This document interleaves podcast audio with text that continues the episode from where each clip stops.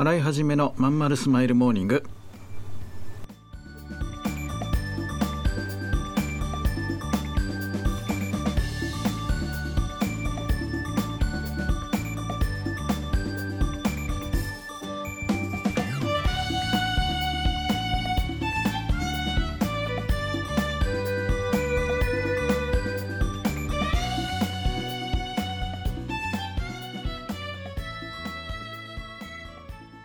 おはようございます。新井はじめです。新井はじめのまんまるスマイルモーニング。2022年7月5日火曜日。皆さんいかがお過ごしでしょうか？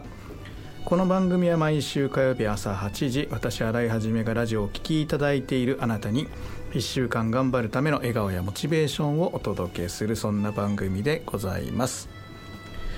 はい、えー、それにしても毎日暑いですね。いやもうこんなに暑いかなっていうね。びっくりするような日々ですけれどもみんな体調大丈夫ですか？えーと、梅雨もね6月まさか途中で終わってしまってね東京はね。えーとびっくりしたわけなんですけどこういうのってまあビジネス的にはちょっと面白かったりするんですよね。だって必ず水不足になるじゃないですか。梅雨が短いと。っていうことはえっと、何年この前の水不足の時その前の前の水不足の時とか、ね、あの調べたらすぐ分かるでしょ？でその日その年の秋とか冬のビジネストレンド売れた製品とか注目されたニュース記事記事とかツイートの履歴を見て、ね、と検索トレンドとかを見て今のうちにいろんな記事を仕込んどいたり商品を仕入れておいたりね。当然あの食料に変化が野菜が高くなるよね。葉物が作れなくなるから、うん、その辺りの値段が上がる。じゃあどうなるみたいなね、うん、多分かぼちゃあたりがねこうまた着目されるのね。ビタミン取るためのね。そういったいろいろこう派生する動き。あと必ずあのこの自然現象が伴う影響っていうのはリピートするので、うん、もう分かりきってる未来だよね。分かりきってる未来に分かりきってるものが売れるというね。はい。なので水不足と聞いた瞬間にもうできる人はどんどん新しい商材とか新しい情報記事ハッシュタグなんかを仕込んでいるに違いありませんね、えー、僕も早速やっていきたいなと思ってます。洗い始めのまんまるスマイルモーニング。この番組は東京豊島区池袋 87.8MHz 池袋 FM のスタジオからお送りしております。本日もよろしくお付き合いくださいませ。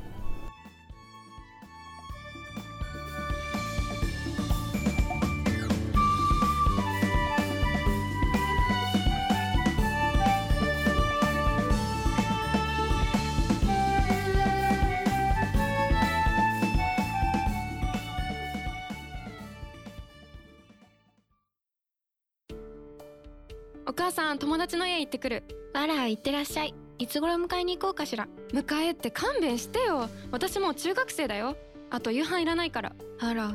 そう。娘を見てなんだか寂しい気持ちになった。私が必要とされなくなる日も遠くないのかもしれないと。役目を終えた私は何をするべきなんだろう。そんな時かつて眠らせていた気持ちが蘇ってきた。そうだ私やりたいことがあったんだ。企業ワンエイトはやりたいことをやりたいと望むあなたを徹底サポートするコミュニティサロンです。皆様へ起業に関する知識やノウハウを伝え最小限の時間と投資で自力で稼ぐ力を身につけていただくことをお約束します。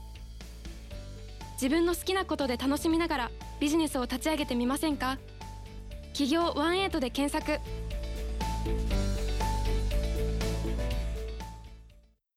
洗い始めのまんまるスマイルモーニング。ということでねいやあの本当にねもう朝からまたね愚痴りたいんですよね。本当にもうなんでこうなのっていうね。どうしてなのっていうね。あのこの間パスポート取ったんですよね。でそれ取ったのは別にあのすぐ海外旅行行くとかそういうんじゃなくてですね。あの口座開設のために取ったんですよ。海外の、まあ、とあるそのベンダーのね。まあまあそれはいいや。あのまあえー、最近皆さんご存知ですかね？あの海外の代金、まあ、例えば仕入れるとかいう時に、まあ、売るでもいいんですけどあのねもうイーサリアムとかビットコインで支払うっていうの普通になってるんですよね。あの日本円で現金でとかクレジットカードでみたいなことじゃなくてね仮想仮想通貨で支払うっていうのがもう全然普通になってて。でそういう取引ができる口座を一つ用意しとかなきゃいけないっていうねそのそのある商品をまあ買うためにその口座が必要だってことで今回その日本の免許じゃダメだ身分証明書にならないマイナンバーも身分証明書にならないので海外ではねあのこれで口座開けるなと思ってもう一回再手続きしたわけですよねそしたらねまたできないんですよこれが。で今度は何と思ったらさそのパスポートには現住所の記載がないのよね。そのパスポートプラスその現住所のものをくださいと書いてあるわけでいや運転免許ではもういいんだけどあの日本語ではダメだと英語で書かれたものじゃなければ受付しませんとで翻訳を添えてもダメですというふうに書いてあるんですよ。そっかと英文の英文で現住所が載っているまあ公的機関が発行している書類を用意しなければいけないんだと。でこれってあると思って要はアメリカ人だったらステート ID とかそういうのを見せれば当然住所は出てるわけで英語なわけで問題ないんですね。でそれは多分英語圏の人はそうだし、まあ、多くの国でそうなんでしょうでも日本のマイナンバーっていうのは英語の記載がないんですね。マイナンバーカードっていうのはだからねこういうとこもねなんで裏面英語とかになってないのかなとかねもうね本当にねイラッとまた来てしまってね。でどうすんだろうっていろいろ考えて調べたらまあ2つあって国際免許って知ってるでしょ？国際免許海外で運転免許取った人が日本で運転するためにその免許を書き換えることができるんですけどそのその国際免許には確かに英語で、えー、書くので住所をね。それか、えー、銀行のね残高証明書の英語版だということが分かってで銀行の書類っていうのは公的機関の発行のあの身分証明書に準ずるというふうに書いてあったのでじゃあこれでいこうと思ってですね。で残高証明取り方を調べたら、まあ、基本あの郵送で1週間、まあ、何百円みたいなのと、えー、無料で PDF でダウンロードできるみたいなそれはね会社ごとに分かれてるんですよ。まあ、銀行ごとに分かれてるわけで両方やってるところもあってたまたま僕が僕はあの銀行口座今何10個ぐらい持ってる中のいくつかが、えー、そのダウンロード版に対応してるところがあったんでやってみたわけねまず楽天とかやってみたわけですよそしたらねすぐに確かにね英語版ダウンロードできたんだけどね住所書いてないのよ。えーって思って。で次にあの SBI ね。あのやったらこそれパッとダウンロードできたけどこれもダメなのね。書いてないの住所が。で今度しょうがない。PayPay 銀行またやったらねまた載ってないんですよ住所が。でどういうことなんだと。どういうことなんだと。じゃあもうあのどうするんだと思って問い合わせてみたんですね、まあ、たまたま平日昼だったから電話つながって。知ったら、まあとまあ、その特別に発行できると。で手数料でしかも郵送だと1週間かかると、まあ、しょうがない。また1週間待つのか。したらさ電話なのでこう英文でね自分の住所を伝えるんですけど相手オペレーターがさまあ大変ね英語をね電話で伝えるって。で僕だからメールとかあのファックスとか何でもいいんであのスペル書いて送るから見てって言ってもそれはできないと口頭で言えって言うんでねでえー、これでも伝言ゲームばりに難しいわけですよ実際に。でねあのこういう時にあの英文英語で普通こうやり取りする時ってね伝え方があるんですよ。あの今みんな聞いたことあるかもしれないけどあのフォネティックコードっていうんですよね。でこれはあの例えば例えば ABC って言いたい時にはアルファブラボーチャーリーとかいう言い方するんですよ。で例えば ABCD の D109 とかだったら例えばですよしたらデルタ109みたいな言い方するんですよ。だからそういうあのデルタの D とか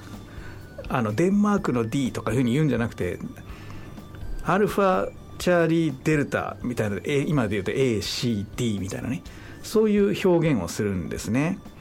でこれをねこれがまあ世界標準なわけで僕も商社マン時代ずっとこれで喋ってたわけです。英語を使う時は。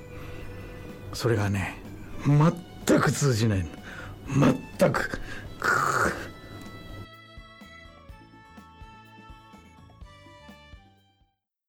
このまま何も変わっていかない人生でいいのかな？企業18はそんなあなたを徹底サポートします。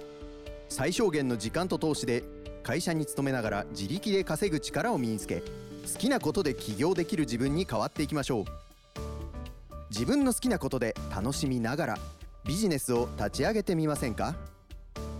企業18で検索。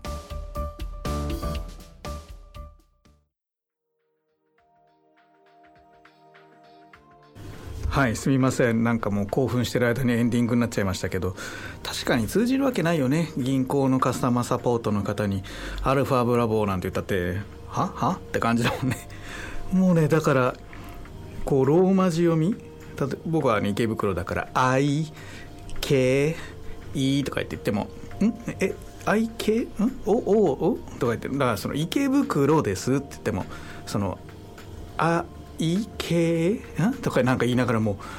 うすげえ時間かかる。あすいません。あまたイライラしてきた。だこれってやっぱいかにこう日本がこう英語対応できてないかっていうのの一つ現象ですよね。なんかこの一個のちっちゃな話っていうのは別に大したことじゃないんだけどなんか日本社会全体がやっぱ英語に対応してない。多くの人が日本には住みづらいビジネスしづらいというね、日本人が出てってもまともに英語喋れる人はまあ非常に人数少ないよね諸外国に比べると。だこれってやっぱりガラパゴスの今後日本が衰退していく一つのねあのなんかトリガーになるような気がするよね。まあ、今だからあの小学校の教育とかも変わって英語とかねどんどん変わっていくし企業もあの TOEIC をやめて会話主体にねあの評価を変えていくって話になってるけどこれはもう必要なことだなって本当に思いますね。うん、あとあともうもうもうあらゆることをまず日英バイリンガルで対応するべきだよね。で今唯一やってんじゃないのって思うのは